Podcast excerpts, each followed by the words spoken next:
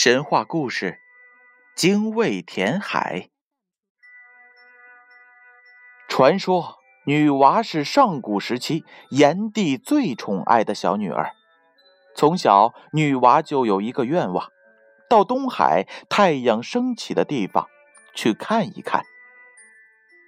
这一天，女娃离开家，前往东海，翻过一座又一座高山。趟过一条又一条大河，女娲终于来到了东海。那是一个早上，一轮朝阳从东海喷薄而出，在海面上洒下万道金光，真是太美了。女娲忍不住跳进水里，欢快地游起泳来，不知不觉就游到了大海深处。谁知就在这时，天突然变了，乌云从天边涌过来，东海开始咆哮，翻起了滔天巨浪。女娲奋力向岸边游去，突然一个巨浪打了过来，将她卷入了深深的海底。几天后，一只小鸟在女娲沉没的地方破浪而出。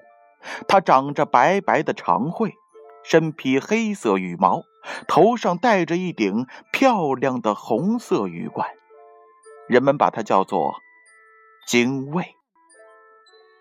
传说精卫就是女娲的灵魂变成的，她痛恨东海夺走了自己的生命，发誓要填平东海。从此，精卫就住在了布满荆棘的发鸠山上。每天天不亮，精卫就衔着小石子或小树枝，飞到东海上空，将它们投下去。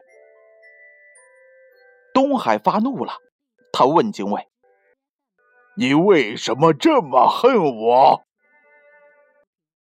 精卫愤怒地说：“因为你夺走了我年轻的生命，并且还会夺走千千万万像我一样的生命。”东海大笑起来，哈哈哈哈！小鸟，你的力量微不足道，而我是无穷无尽的。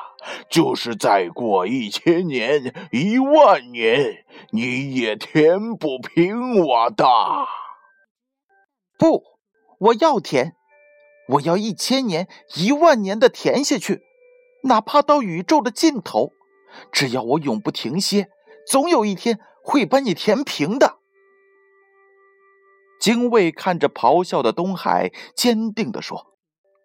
然后他又飞回发鸠山，衔起一颗石子，投进了东海。